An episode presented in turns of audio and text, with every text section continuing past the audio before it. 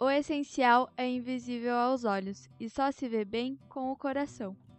Você aí do outro lado, já sabe de qual livro eu estou falando?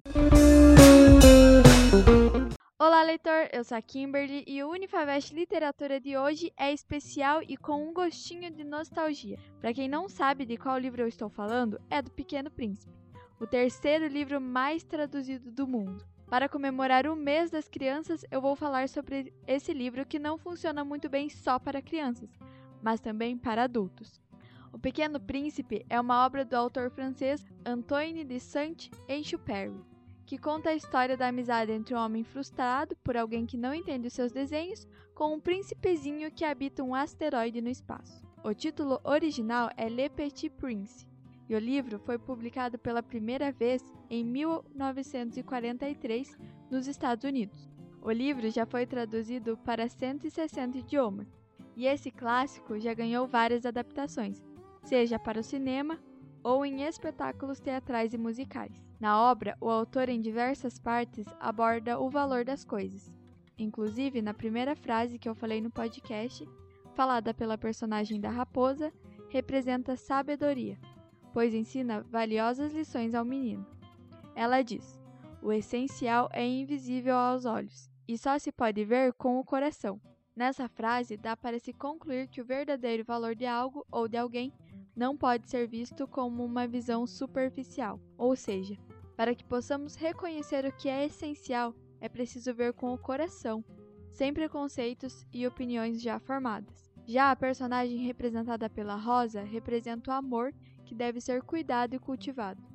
Foi o tempo que dedicaste à tua rosa que a fez tão importante. A rosa apresenta características humanas, tanto boas quanto más. Além da rosa e da raposa, a história tem como narrador e também como personagem o piloto. Quando criança, o piloto queria ser artista, mas foi desencorajado por adultos à sua volta. Apesar disso, ele faz vários desenhos para o Pequeno Príncipe e revela que a sua visão do mundo é bem parecida com o de uma criança. O piloto simboliza a atitude de perseguir e lutar pelos seus sonhos. E a história ainda conta com muitos outros personagens ao longo do enredo.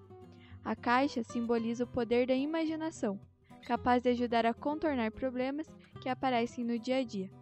Já o carneiro representa a dualidade na entrega do amor.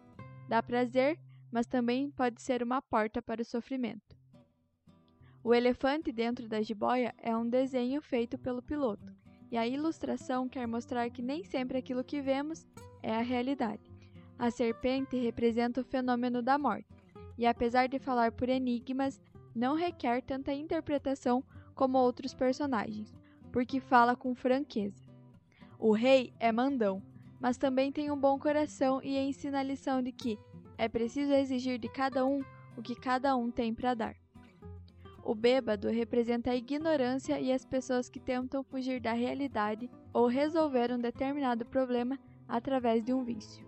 O homem de negócios tem a função de o homem de negócios tem a função da caricatura dos adultos, que muitas vezes estão envolvidos no seu negócio ou trabalho e não conseguem aproveitar a vida. O acendedor de lampiões simboliza as pessoas que cumprem suas tarefas sem um pensamento crítico. O astrônomo turco representa o problema da xenofobia e racismo na sociedade, onde as pessoas são julgadas de acordo com sua roupa, raça ou local de nascimento. O vaidoso ensina que nós não podemos depender dos elogios dos outros para encontrarmos o nosso valor.